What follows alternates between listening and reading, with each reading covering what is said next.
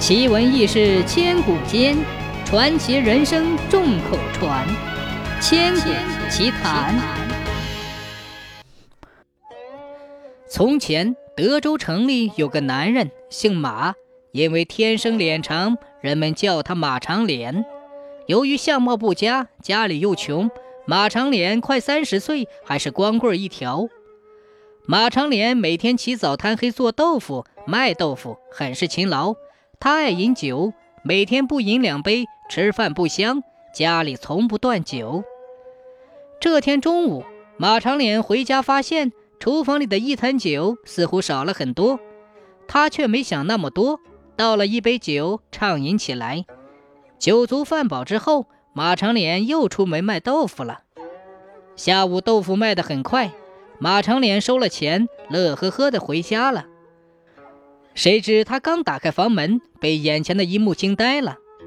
一条长着三条尾巴的大花猫眯缝着眼睛，叉开两条后腿儿，端坐在桌子上，双爪捧着酒碗，在大口喝酒，尾巴左摇右摆，身子前仰后合，看着十分享受。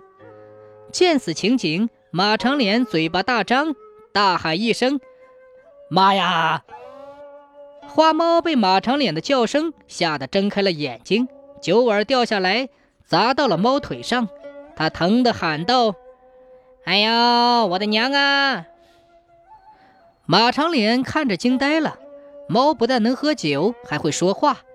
他试探地问：“你是谁？怎么来偷我的酒？为啥还会说话？还长着三条尾巴？”花猫站起来，一脸愧疚地说。哎，大哥，对不住，我叫阿花，也好酒，从小就懂人语，三条尾巴也是天生的。因为天生与别的猫不同，受尽了嘲笑，这才远离家乡，来到了德州。今天无意间来到您家，闻到酒味儿就偷饮了一些。你中午回家的时候，我就躲了起来。你下午外出卖豆腐，我又趁机出来喝酒，不想喝醉了被你看到了，还请见谅，请见谅。听到这里，马长脸笑了。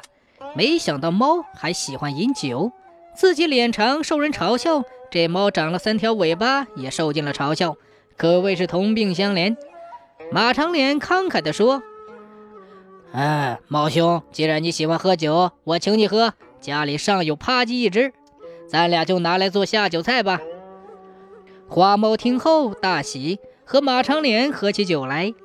马长脸见花猫大口饮酒，问道：“猫兄啊，别的猫喝水都用舌头舔，你怎么用嘴灌呢？”花猫嘿嘿一笑说：“嘿嘿嘿，不瞒哥哥说，我从小就护食，有吃有喝的，总想多占一些，练就了猛灌的本领。”马长脸笑了，猫护食他了解，能练出绝活来还真是难得。如此看来。此猫也算是个多才多艺的猫了。一人一猫，越喝越多，最后把酒坛子里的酒都喝光了。此时已入夜，院外寒风瑟瑟，人与猫皆脚步踉跄。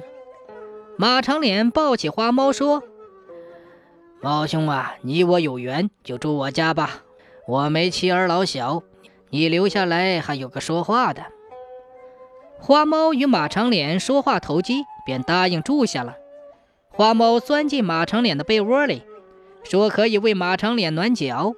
马长脸每到冬天脚丫子就冰凉，有了暖隆隆的花猫暖脚，真是舒服。不知不觉他就睡着了。第二天一早，花猫问马长脸：“长脸哥哥，我昨晚数次被你的梦话吵醒。”你梦中呼喊的小云是谁呀？马长脸听到这个名字，忍不住叹息说：“唉，小云是我的意中人，是德州大财主王员外家账房先生孔老歪的女儿。我和小云青梅竹马，彼此爱慕。只是他父亲不是省油的灯，嫌我脸长人穷，不同意小云跟我结婚。”花猫一听，气得捶胸顿足，说。孔老歪放着好事不成全，这事儿我阿花不能不管。马长脸问：“呃，猫兄，你有什么好办法吗？”花猫在炕上踱步，瞥见衣柜上的布搭链，顿时来了主意，说：“长脸哥哥，你把布搭链给我搭在腰上扎紧，事情若成，小云就是你的了。”马长脸不明就里，只好把布大链按花猫所说的搭好扎紧。花猫便跑出屋门，跳上墙头，不见了踪影。到了中午。马长脸忽然听到叮叮当当的声音，他向外一瞅，只见猫兄回来了，布大链里装满了金银珠宝。马长脸忙问：“哎，猫兄，这些金银珠宝是从哪里弄来的？”花猫得意地说：“嘿嘿，孔老歪是王员外家的账房先生，我刚才趁孔老歪吃午饭，潜入账房，叼走钥匙，打开放财宝的柜子。”盗来这十几个金元宝，王员外为富不仁，丢了金元宝，定会拿孔老歪试问。到时你把金元宝送去给孔老歪当聘礼，孔老歪为了保命，自然让你做他家的女婿。马长脸为人正直，他立刻摇头。花猫一看他的态度，不高兴地说：“哎呀，大长脸呐，你真是个死心眼儿！除了我的好主意，你还有什么办法吗？”马长脸有些生气地说：“我若这样娶小云，岂非君子所为？你赶紧把这些金元宝送回去吧。”花猫气得一拧脑袋说：“哎，行，算你有志气。我真傻，员外家的鸡爪我都没顾上吃，还胆战心惊的给你偷元宝，好心没好报。现在我就送回去。”哼！说完，花猫跳上院墙，不见了踪影。看看花猫远去的身影，马长脸忽然内疚。猫兄早饭都没吃一口，那些金元宝压得他腰都塌了，自己却连一句感激的话都没说。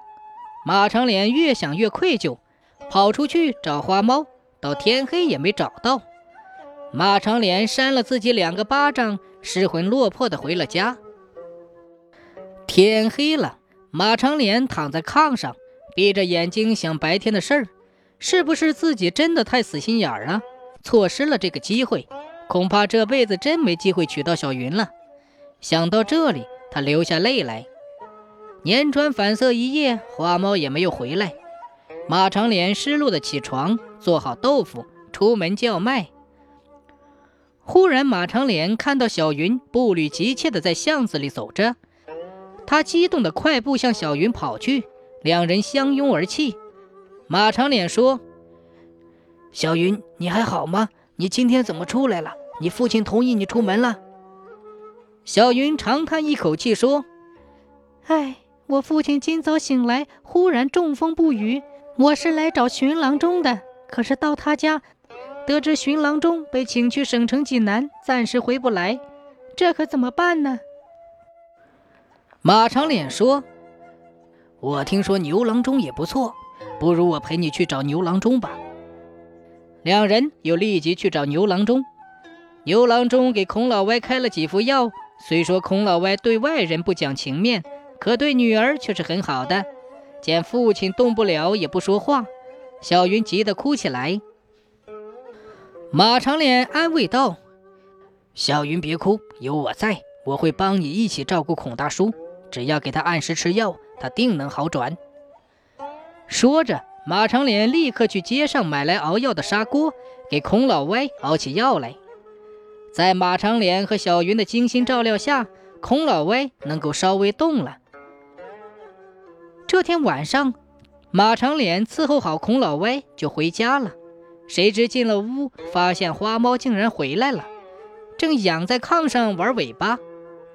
马长脸开心地说：“猫兄，你回来了。”花猫停止了玩尾巴，一本正经地说：“我原谅你了，你得多给我弄点好吃好喝的报答我。”马长脸乐呵呵地把酒拿来，家里有小葱拌豆腐，也给花猫当下酒菜。花猫乐了，跳上桌子就大吃大喝起来。马长脸问他这几天去哪里了，花猫说：“嗯，其实我并没有走远。”我得知孔老歪中风了，你不计前嫌照顾他，我十分钦佩你的大度。既然你和小云都希望孔老歪康复，我决定帮助你们，所以我回了趟老家，取来一物。你只要给孔老歪冲水服下，他便可康复。”马长脸没想到花猫还会治病，就问是何药材。花猫说：“那不是药材，是一只金腿红眼的跳蚤。”马长脸惊得脸都变了形，说：“什么跳蚤能治病？”花猫说：“对你别不信，这金腿红眼的跳蚤可是世间罕见，可治万病。你只要给孔老歪服下，保准他好。”花猫一脸认真。马长脸还是将信将疑，问跳蚤在哪里。花猫说：“就藏在他的耳朵里，随时可以取出来。”马长脸一扒猫的耳朵，里面果然有一只金腿红眼的跳蚤。第二天，马长脸抱着花猫去孔老歪家，他把跳蚤从猫耳朵里取出来，放到孔老歪的嘴里。意想不到的事情发生了，孔老歪吞下跳蚤后。